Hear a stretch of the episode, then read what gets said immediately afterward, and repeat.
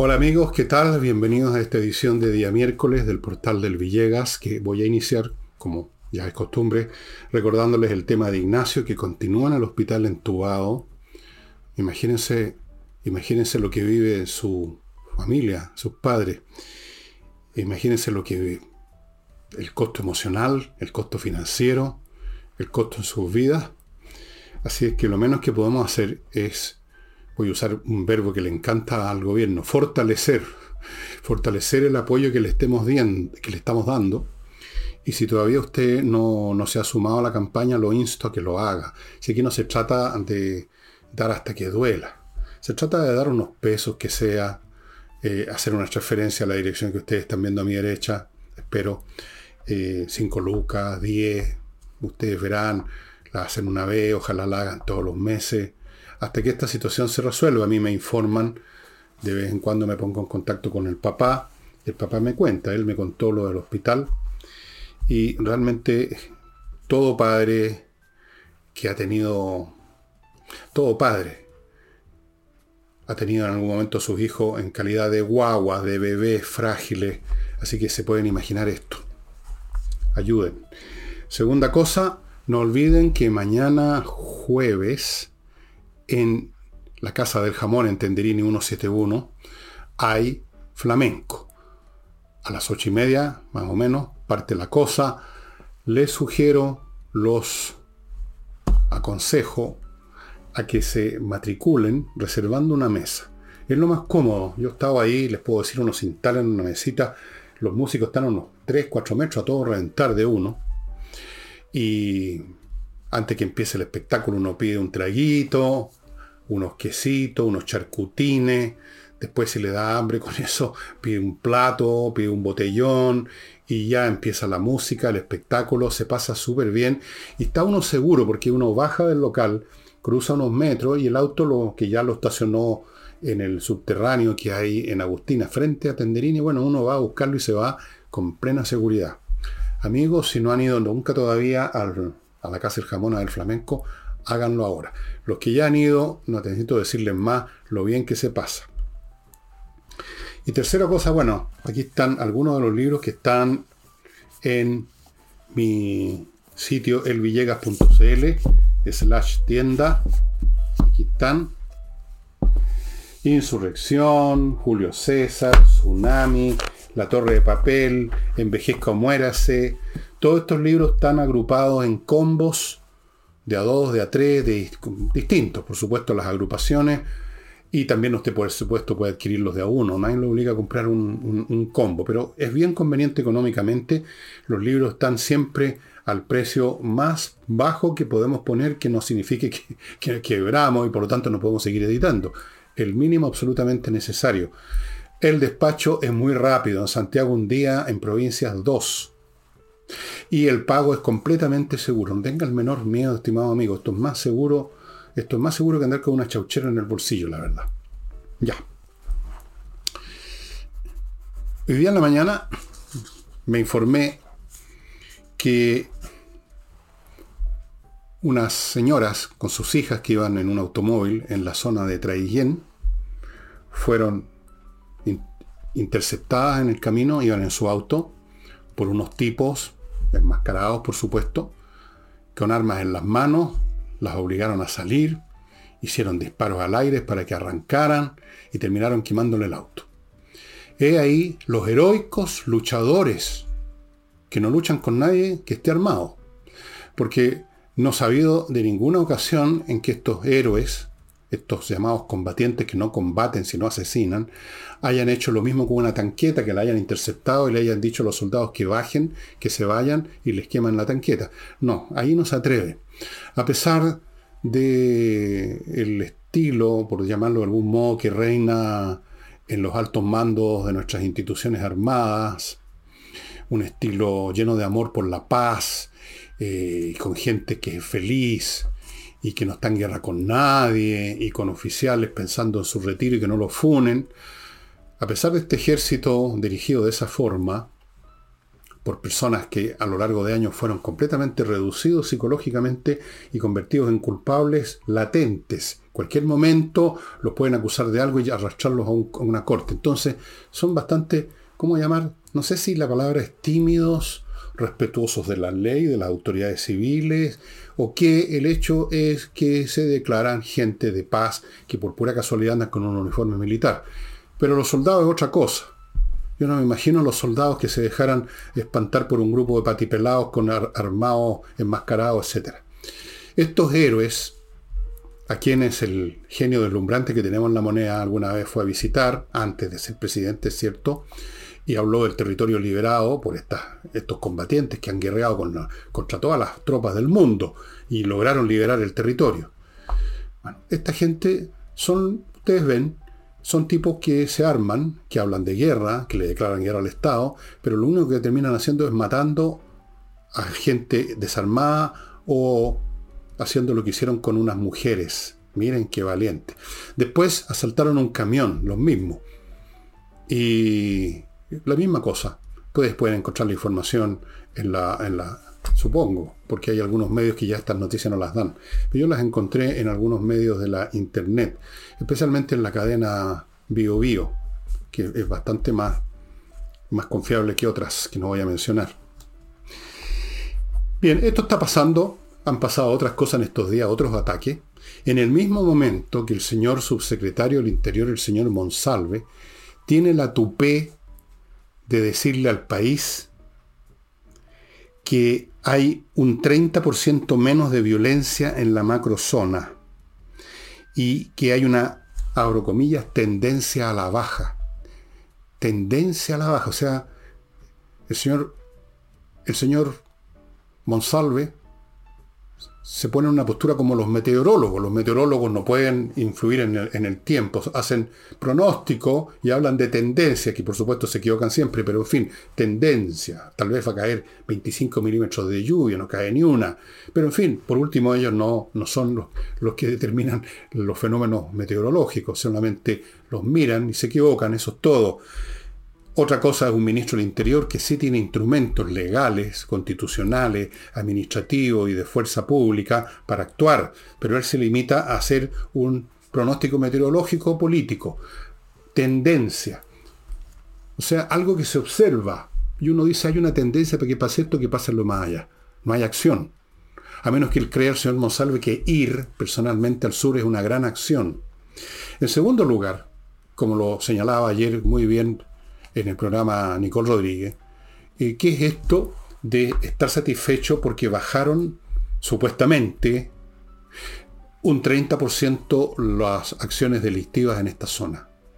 No, pues, como dijo Nicole, y yo estoy completamente de acuerdo con ella, se supone que el Estado no está para permitir ni un solo porcentaje del tipo, además de crímenes que cometen estas personas, que no son delincuentes comunes, sino que son, ¿cómo se llaman ellos mismos? Combatientes, que le declaran la guerra al Estado chileno, que se apoderan en la práctica de una zona completa de la geografía de nuestro país, que extorsionan a la gente, que asesinan, que queman, que destruyen, son unos salvajes, unos bárbaros.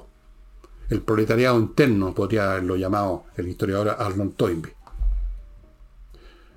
Entonces, ante eso, los gobiernos actúan y dejan cero porcentaje de crímenes de ese tipo. Se hace lo que tenga que hacerse.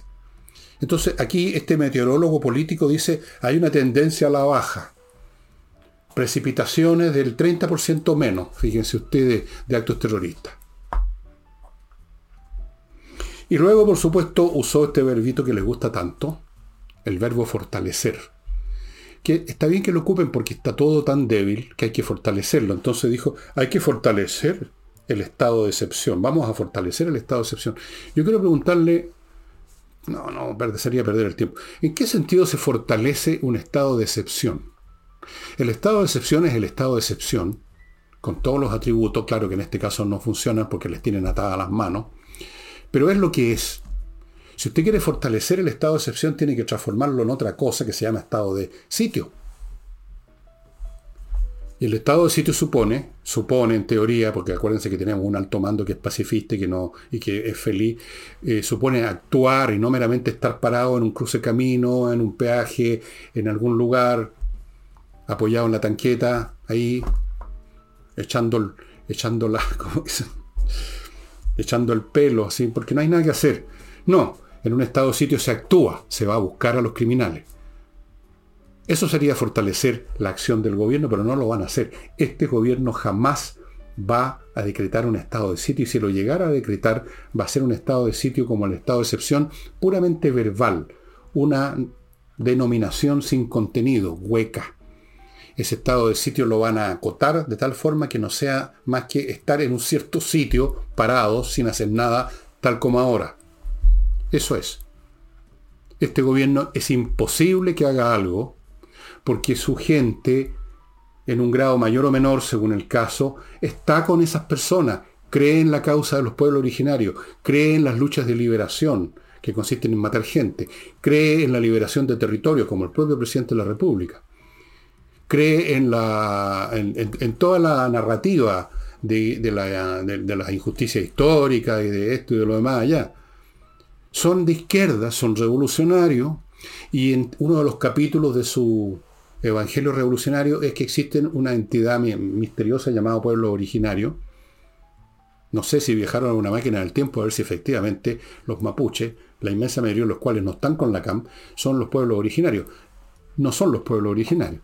Y los que eran antes los mapuches probablemente tampoco. No sabemos cuáles eran los pueblos originarios. Tampoco uno puede, digamos, automáticamente asumir que porque uno es originario de algo, tiene más derechos que otros. Absurdo. Pero en fin, ellos creen en todo eso, ellos están contestes con todo eso, lo manifestaron antes de llegar a ser gobierno en forma directa y lo manifiestan ahora que son gobierno de manera indirecta a través de la inacción y a través del cantinfleo, como esto de que estamos fortaleciendo el estado de excepción y que hay un 30% menos de violencia. El mismo día en que estos heroicos combatientes, tan valientes que son, detienen un auto con mujeres. Para la risa esta gente, ¿no? Para, son para la risa. Voy a mi primer bloque, amigos. Entrenainglés.com. Quiere aprender inglés de una vez por todas y no le han resultado ni los cursos eh, que dan algunas plataformas digitales, no le ha resultado alguna instituciones, institutos de esto, lo demás allá, no le han resultado a media. Bueno, entreninglés.com, profesores de inglés que hacen clases de inglés online, súper potentes. Y ahora, entreninglés.com ofrece lo siguiente, 24 clases para tener una muy buena base de inglés, más un ciclo de cuatro clases de conversación para pulir lo que aprendió, todo eso, o sea, 28 clases, 4 de conversación al final, por 418.200 pesos. Estimados amigos, no les digo más, es lo más accesible y lo más potente que existe para aprender inglés. Continúo con Kame ERP, un software financiero para todo tipo de empresas que va a organizarle finalmente, después de muchos desórdenes, de muchas pérdidas, y algunas pérdidas, las peores, son aquellas que no se notan, es como una hemorragia interna hasta que uno se fallece y se muere, no se sabía.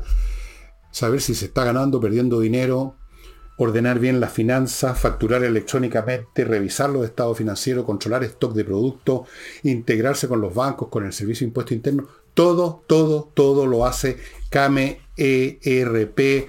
Entre al sitio, averigüe cómo se instala, cómo se usa, cuánto cuesta. Súper, súper eh, eficiente y súper como dijéramos, yo creo que una ganga, desde el punto de vista del precio, cualquiera que tenga una pyme va a estar de acuerdo conmigo.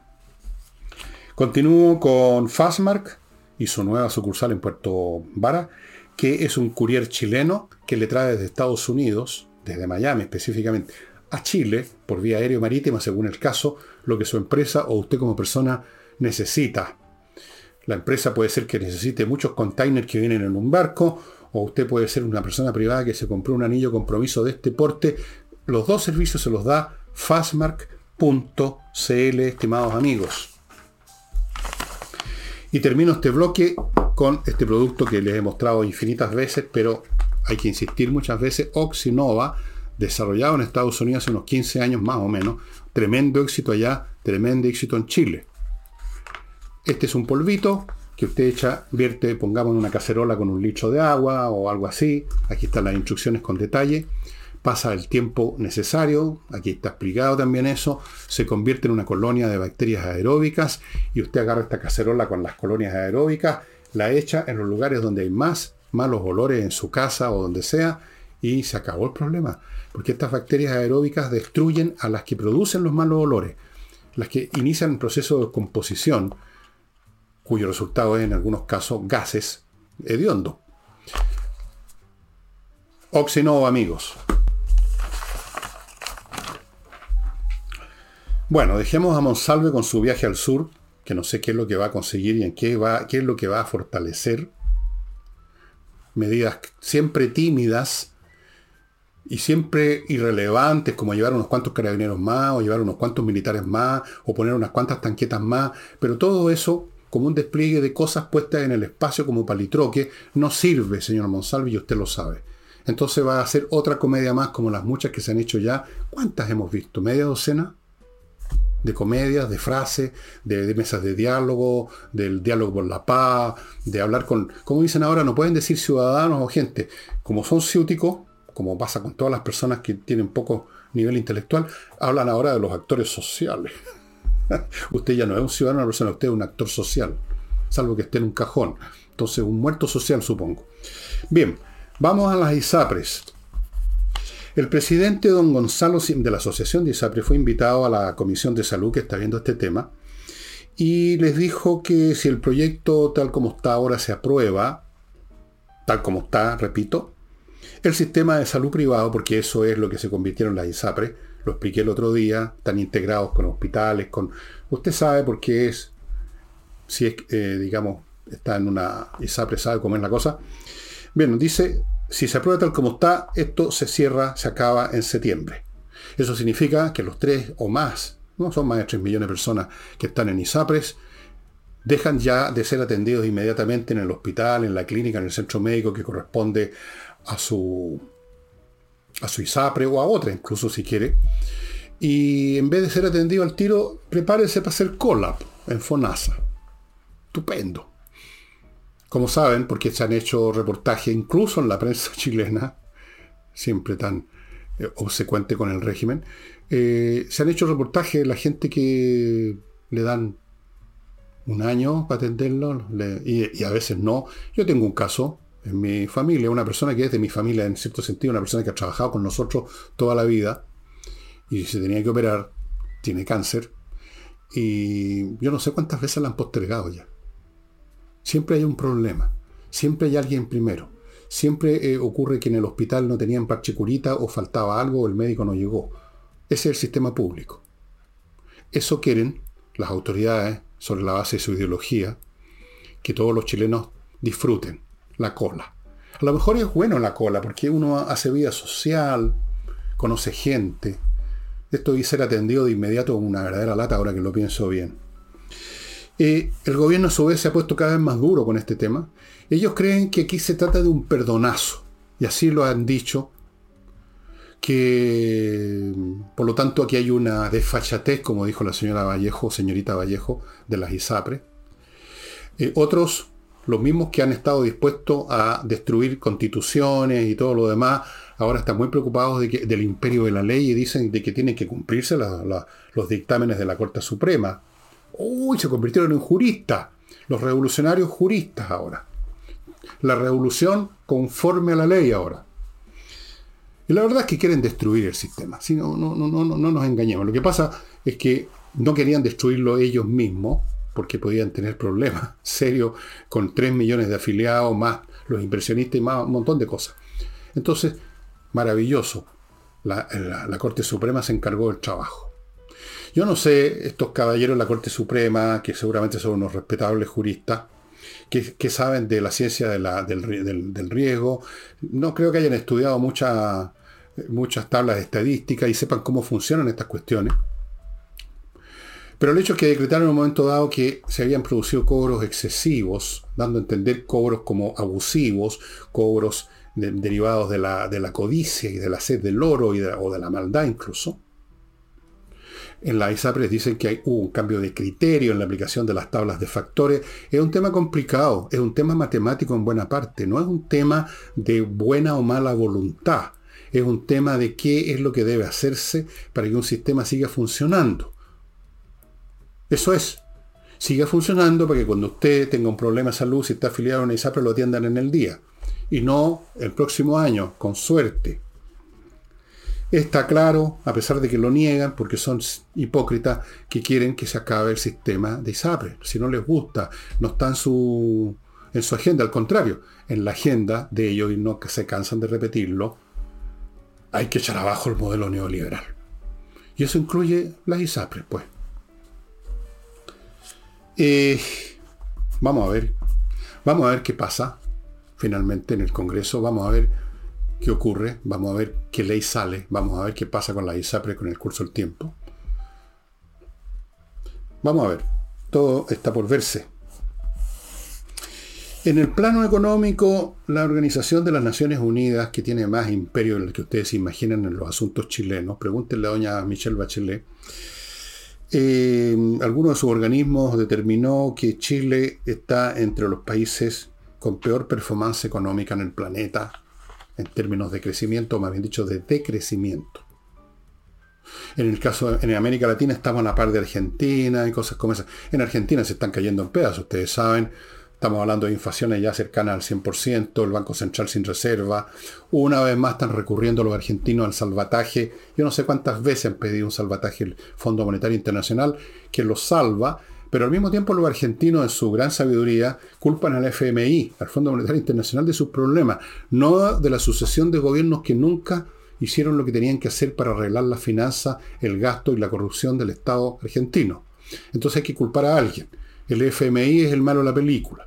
El FMI que les tira un salvavidas. Y yo, que yo recuerde, ha pasado esto unas 4 o 5 veces, pero probablemente sean más. Bueno, ¿por qué Chile está entre los cuatro peores? ¿Por el COVID? No. Si Chile está entre los peores, significa el, el, término relativo que hay otros que no están tan peor, que hay otros que están más o menos, y hay otros que están empezando a crecer, y todos pasamos por igual por el COVID en el mundo. Así que una constante no nos sirve para explicar un fenómeno variable. ¿Y cuál es el fenómeno variable? El fenómeno variable es un gobierno que ha espantado a los inversionistas nomás. Pues si eso es todo, si para qué estamos con cosas todos los días y ustedes pueden averiguarlo. Si ustedes tienen plata todavía en alguna de estas empresas financieras donde uno mete plata para que ellos manejen esto, comprando acciones aquí o allá, fondo A, B, C, todas esas cosas. Si usted todavía tiene plata ahí, pregúntele a su ejecutivo de cuentas cuánta plata sale todos los días, a ver si le cuenta, si es que le cuenta. ¿Cuánta plata sale todos los días de Chile?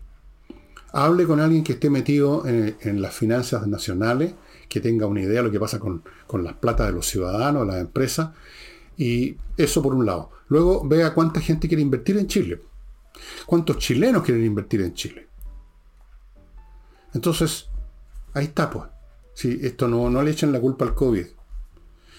Ni siquiera echenle la culpa, aunque tuvo un efecto potente, pero más indirecto, al, la, llamado estallido social. Aquí hay un tema de un gobierno que no ha promovido ni promoverá la inversión, el desarrollo, que palabra que no usan jamás.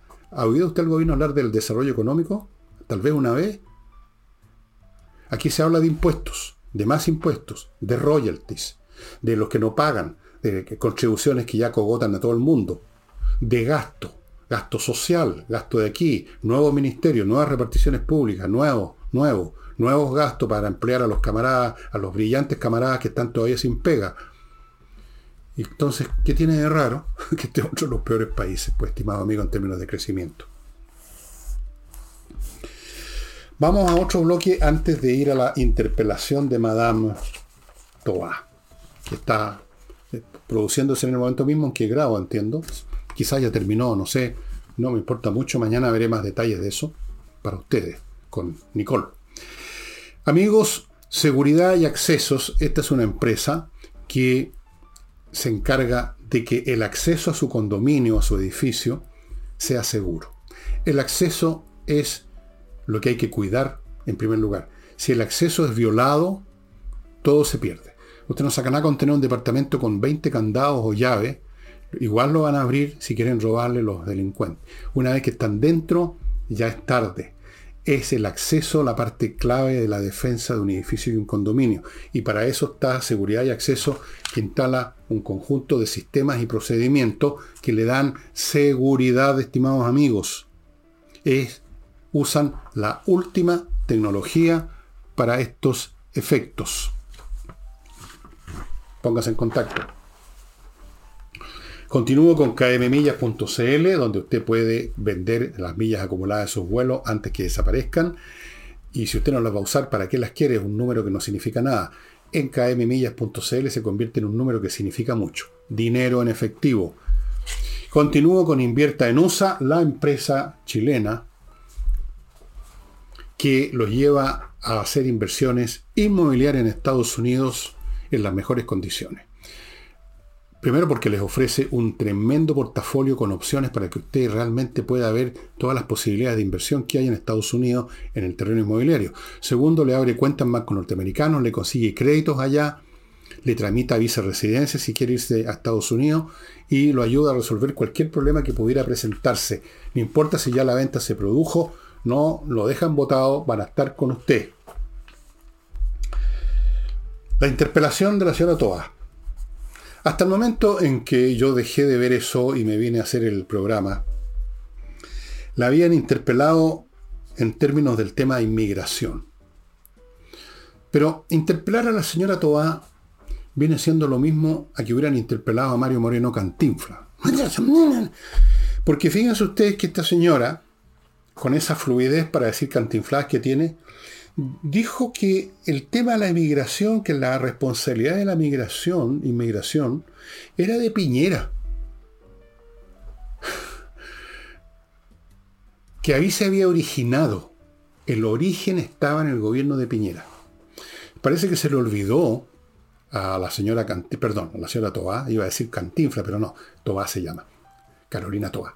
Se le olvidó que antes de Piñera gobernó su camarada, la señora Bachelet, que fue la que dijo, ya saben qué, po, Chile es un país acogedor. Y abrió las puertas y empezó el asunto de una manera grosera, incluso con aviones que volaban, llegaban de noche y votaban, echaban a correr por las calles del país a miles y miles. Se fueron juntando y ahora tenemos, ¿cuánto es? Un millón doscientos, un millón trescientos, un poco más, un millón cuatrocientos mil inmigrantes tenemos ya en nuestro país. Ahí se originó, señora Toa. Pues no, pues porque se originó. ¿eh? Eh, fuera de eso, la señora Toba parece que no se da cuenta que el tema no es el origen, este no es un seminario de historia, la interpelación. No se trata de quién empezó. Yo no fui, fue el otro. Fue Piñera, no. En realidad no fue Piñera, fue la señora Bachelet. Después, después Piñera, por supuesto, no logró parar, ni, sé si tuvo realmente intención de parar. Podemos decir que también formó parte del asunto, pero no estaba en el origen. Y en todo caso, no interesa el origen, interesa qué es lo que hace el gobierno ahora. Es ahora que tenemos la hemorragia, y no, no es cuestión de que el cirujano que debiera coser eso y tapar eso y parar la hemorragia, no es hora que el médico se ponga a cavilar acerca de cómo se originó esta herida cortante por la cual se le está yendo toda la sangre a este fulano. ¿Fue una cuchillada en un bar? ¿Se trató de suicidar con la navaja de afeitar? No, si un médico hace eso, lo echan por idiota. Se trata de poner remedio ahora a un problema. Dejémoslo a los historiadores que examinen el origen. Pero la señora se fue por ese lado porque la cosa es, pues no, nosotros, no, yo no soy yo, pues no, no es el tema, señora. Pero ya sabemos cómo esto va, habla, habla, habla, habla, habla, tiene una maquinita parlante, nada inteligente, puro, puro cliché. Es la persona que usa más clichés por párrafo de toda la izquierda nacional, incluyendo a Boric. Creo yo que le ganó. Si ustedes agarran un párrafo, ¿no es cierto?, entre punto aparte y punto aparte, cualquier cosa que haya dicho, la mayor cantidad de lugares comunes los van a encontrar ahí. Las palabras, los verbos, que el diálogo, que la mesa de diálogo, que la unidad. No, no, no, que fortalecer esto, que fortalecer aquello. Siempre, toda la vida, es una máquina repetidora de clichés que no habla muy bien de su inteligencia. Repetir clichés lo hace un, no sé, pues, un tocadisco, una casetera antigua. Bueno, la interpelación no va a servir de nada, por supuesto. Las interpelaciones nunca sirven de nada. Interpelar no es acusar y tampoco las acusaciones constitucionales sirven de mucho. Así es que esto es un ejercicio totalmente estéril, estimado amigo, que no sirve absolutamente para nada. Pero en eso se entretienen nuestros políticos. A fin de mes cobran sus sueldos millonarios, pero hay que hacer algo mientras tanto para divertirse. Así que interpelemos a Cantín, perdón, a todo Amigos,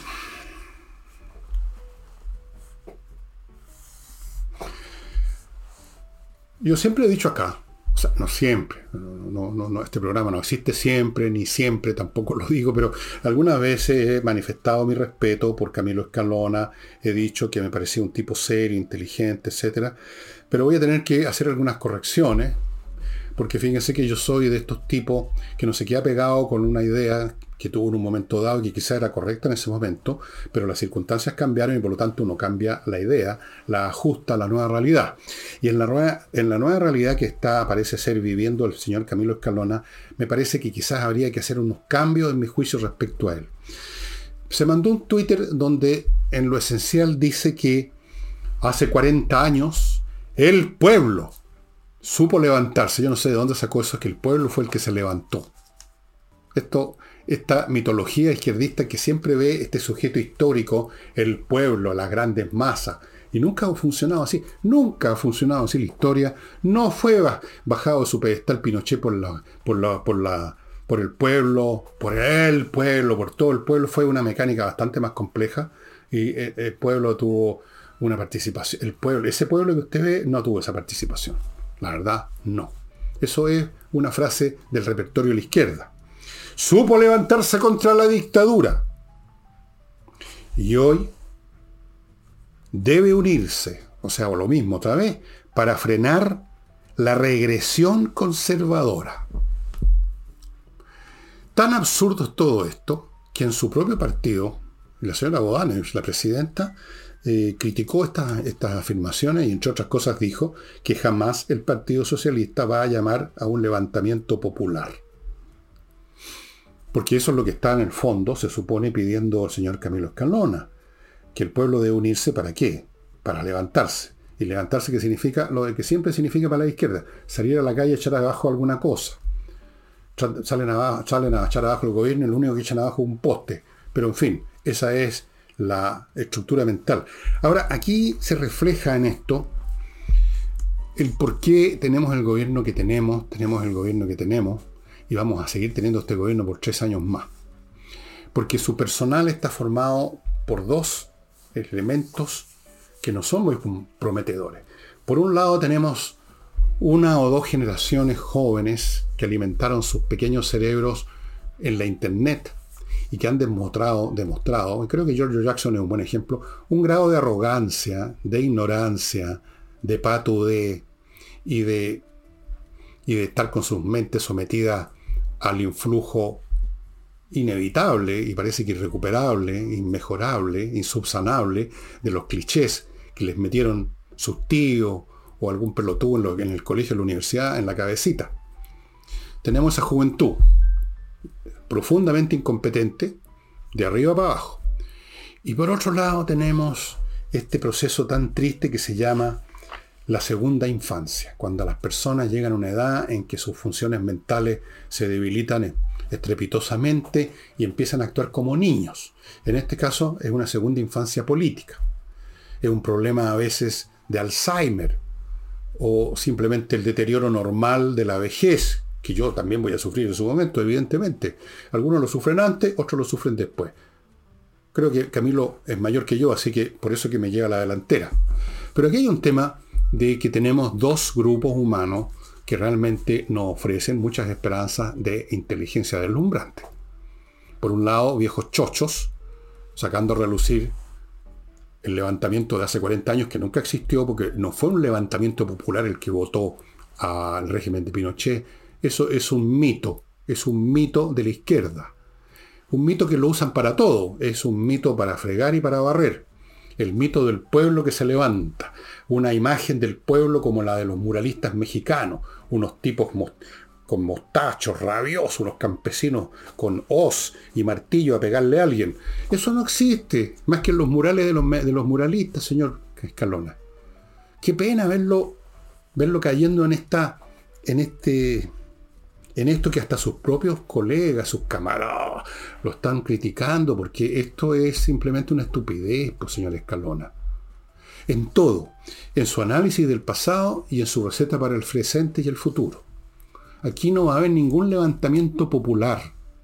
No lo hubo en el año 19, señor, con su famoso demanda estallido social, porque sabe usted perfectamente, debiera saber, o quizá ya se le olvidó debido a este proceso, que esto fue una insurrección organizada, a la cual en un momento dado se sumó gente, claro que sí, fueron a la Plaza Baquedano, pero no fueron los actores, los protagonistas, los gestores, fueron los partiquinos, fueron las comparsas, fueron los miles de extras en acción y nada más. Aquí está con. Si usted sabe, todavía debe saber. Debe haber usted un hombre que ha leído, por lo menos, y se debe acordar de lo que leyó sobre todos los procesos revolucionarios de los cuales hay registro y análisis histórico. Eso para empezar. Luego, pedir que haya otro levantamiento, o eso que llama hoy de unirse para frenar. ¿Para frenar qué? Aquí viene otra tontería. La regresión conservadora. Pero fíjense que es curiosa la, la contradicción que hay aquí que demuestra que Escalona ya no está analizando lo que dice. Por un lado, insta, pide que el pueblo, o sea, la, grandes mayoría, que es otro lenguaje de ellos, se levante. En el mismo momento que es para luchar contra la regresión, que, lo que él llama regresión conservadora. Pero resulta que esa llamada regresión conservadora fue resultado de una votación, o sea, del pueblo al cual está llamando a levantarse. ¿Cómo es la cuestión, Escalona? El pueblo fue el que votó contra la proposición constitucional y el pueblo fue el que favoreció a los republicanos e incluso a Chile Vamos, para, no porque amen a los republicanos a Chile Vamos, sino que para impedir que una vez más los energúmenos y los deficitarios y los descerebrados lleguen a ofrecer otra constitución como las pelotas. Ese pueblo se levantó en la mañana para ir a votar y votaron contra sus ideas, señor Escalona. Así que no lo llame ahora a levantarse para luchar contra sí mismo, contra lo que usted llama regresión conservadora, que no es ni regresión ni conservadora.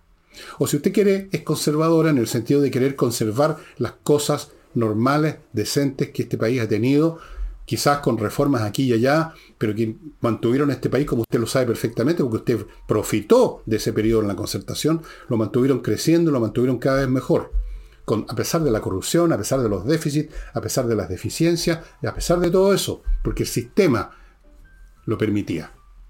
Usted lo sabe. Entonces, sí, uno quiere conservar eso, fíjese. Mire qué terrible. No es una regresión. Lo que es una regresión es el total y completo ideario socialista suyo y de sus compañeros.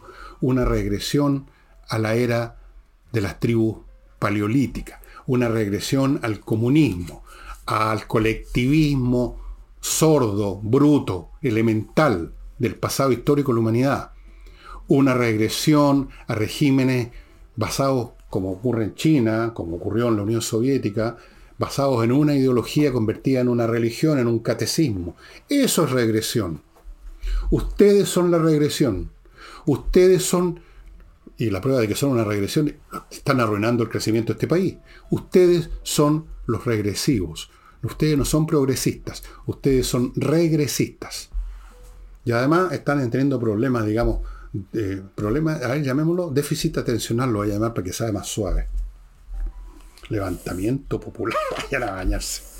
Bueno, eh, entiendo que en estos días, mañana, pasado, hoy día, no sé, el señor Boris, el genio resplandeciente que tenemos en la moneda, se reúne con parlamentarios de la Araucanía, entre los cuales prácticamente todos, menos dos, son de oposición. Vamos a ver cómo se la arregla, qué les dice. Bueno, ¿qué les dice? Lo que dice siempre. Unidad, tenemos que ser todos juntos, este es un problema nacional. Pero nadie le cree ya. Y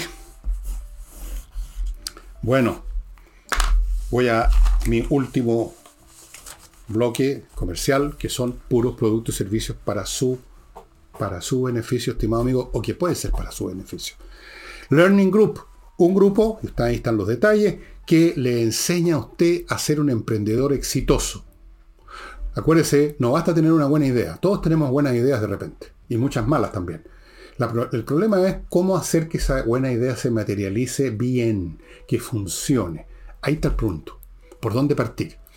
Esto, el Learning Group enseña a los, a los emprendedores, incluso que están en cero, que no saben nada, no saben contabilidad, no saben cuáles son los trámites legales, no saben nada, nada, nada. Les enseñan cómo partir, cómo hacerlo y cómo hacerlo bien. ¿Y quiénes son los que dictan estos cursos? Emprendedores exitosos. No son profesores de literatura que no han escrito un libro o profesores de matemática que no han resuelto una ecuación. Son emprendedores exitosos. Póngase en contacto con ellos, ya sea para clases presenciales en Providencia o para clases en, em, en Internet en vivo y en directo. Continúo con Climo, la mejor climatización que usted pueda poner en su empresa o en su casa, estimados amigos. La mejor, la más moderna, la más silenciosa, sin olores, sin ruido. Funciona con electricidad, filtra el aire, conectada a internet. Esto es lo del siglo XXI. Olvídese de la leña, de la parafina, del gas, de los tipos con el camión que pasan haciendo tac, tac, tac, tac, tac. Olvídese toda esa cuestión. miclimo.com. Continúo con Remodeling, una empresa de puros profesionales en el arte o la, o la técnica o la ciencia de remodelar una casa en todos los planos. Pintura, construcción o deconstrucción de mansarda o de terraza o cosas así. Para eso tienen arquitectos, mueblistas especializados, expertos, para que si usted quiere cambiar los muebles en la cocina, o los muebles que sean, ahí están estas personas, expertos en pisos, si quiere cambiar un tipo de piso por otro o arreglar el que tiene, puros profesionales, aquí no hay maestros chasquillas. Remodeling, amigo, remodele bien con remodeling. Compreoro.com, ya sabe si tiene deseos de tener una base firme, sólida, una defensa contra cualquier problema económico chileno o en el mundo, y pueden haber este año grandes crisis por lo que veo que se viene, algún día les voy a conversar de lo que creo que se viene. Bueno, oro y plata, porque son valores intrínsecos que esos nunca van a perder el valor que tienen, nunca van a perder interés para los demás, siempre usted va a poder venderlo si necesita hacerlo. Fuera de eso, ahora compre oro, le puede comprar oro a usted. No solo le vende oro, si usted quiere le puede vender a ellos el oro que tienen una joya o algo así. Si usted necesita hacerlo, le compran oro, la dirección está aquí en el aviso. Y termino con Hey, el corredor inmobiliario que vende. Eso sí que es una gracia hoy en día. Está bien difícil el mercado inmobiliario, pero él vende. Y respecto a la guerra ruso-ucraniana, todo lo que les puedo decir es que los rusos están cayendo en la misma práctica que cayó la Alemania nazi, ya a partir del año 44, cuando obviamente estaban derrotados por todos lados, y entonces picados iniciaron el bombardeo de Londres y otras ciudades de Inglaterra y algunas ciudades de, Europa continental también, con lo que ellos llamaron las Belgenstungswaffe. Las Belgenstungswaffe es algo así como las armas de, de revancha, la venganza. Y empezaron a bombardear con las bombas B1, esas chu, chu, chu, y con las B2 que era imposible interceptar. Y mataron en total unas entre 7 y 8 mil personas. Pero no cambiaron el curso de la guerra. Lo mismo está pasando ahora entre Rusia y Ucrania. Ayer mandaron una andanada con de 18 tirada de distintas partes para complicar la defensa contra ahora la capital de Ucrania, Kiev.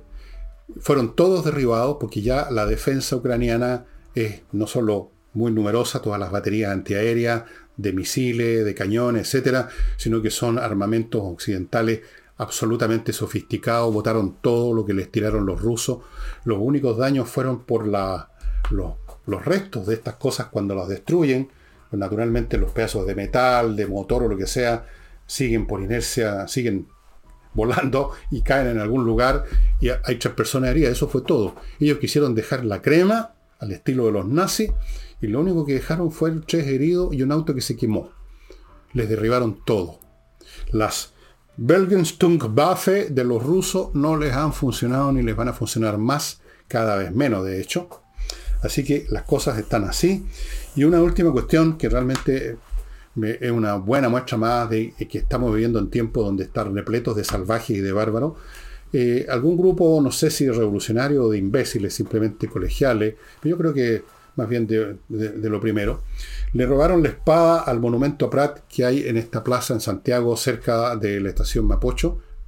Eh, yo vivía en un edificio cercano ahí cuando era niño, en el año 62. Vi cómo construían ese monumento, la torre, color verde, y pusieron el monumento, y me acuerdo de la ceremonia con que se inauguró, 1962, yo tenía 13 años, por ahí más o menos. Vivía en un edificio que está ahí todavía con una ventana que se veía hacia ese sector. Y pues, espero que atrapen a los que le robaron la espada a Pratt, a estos deficientes mentales y que sufran el castigo correspondiente. Pero ya eh, decir que alguien sufra el castigo correspondiente en Chile resulta hasta chistoso. Y me voy recomendándoles un libro entretenido para los que les gusta la historia de la tecnología en general y la historia de cómo se desarrollan las tecnologías cuando tienen que pasar al plano comercial, cuando se tienen que, cuando empiezan realmente a implementar, si no son simplemente un invento de alguien. Y este libro está disponible de Andrea Sutcliffe, gran historiadora. Está disponible Steam, vapor, la historia no contada de la primera gran invención americana, pero que en realidad no fue la invención tanto americana. La historia de esta invención, como la historia de todas las invenciones, es mucho más complicada la historia simple de cabros chicos que uno cree es esto. alguien se le ocurrió una idea maravillosa, la creó, la presentó, todo el mundo lo aplaudió y se empezó a materializar. Nunca ocurre así. Hay muchos que están inventando algo parecido, muchos fracasan, se quedan a medio camino, otros son olvidados y ahí habían inventado algo que funcionaba, otros no encontraron la manera de convencer a alguien que invirtiera, otros sí encontraron la manera. Es recontra complicado y todo esto toma tiempo y cuando finalmente empezaron a circular a navegar estos vapores, había pasado harto tiempo. Habían pasado décadas con muchos experimentos en Inglaterra, en Francia, en Estados Unidos, con robo de ideas o, transferencia de ideas, con los primeros experimentos, las primeras embarcaciones que se movían, pero que eran vistas como un juguete, nadie quiso invertir o se les hundió. La historia es complicada y es interesante porque lo que ocurrió con el steam, con el vapor, con la máquina de vapor aplicada para la navegación, ocurrido, ha ocurrido con todo, por lo menos hasta muy recientemente.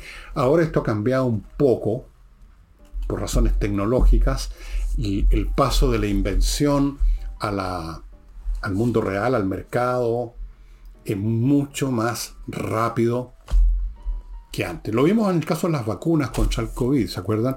Antes, entre el desarrollo de investigación de una vacuna y que llegaran a las farmacias, pasaban décadas y ahora pasó, ¿cuánto? ¿Un año? Quizás un poco menos, en que ya aparecieron las primeras vacunas. Y no era solamente por un tema de urgencia, porque siempre ha habido urgencia con las plagas, con las epidemias. Es que ahora funcionan las tecnologías de otra manera. Los científicos tienen, por ejemplo, la ayuda de supercomputadores para sacar, para resolver problemas que de otra manera tomarían años. En fin, es otro mundo. Pero es interesante ver de todas maneras cómo funcionaba esto antes y todavía funciona en muchos aspectos el proceso de la invención y la puesta en práctica de una gran idea. Muy entretenido este libro, que tiene varios capítulos.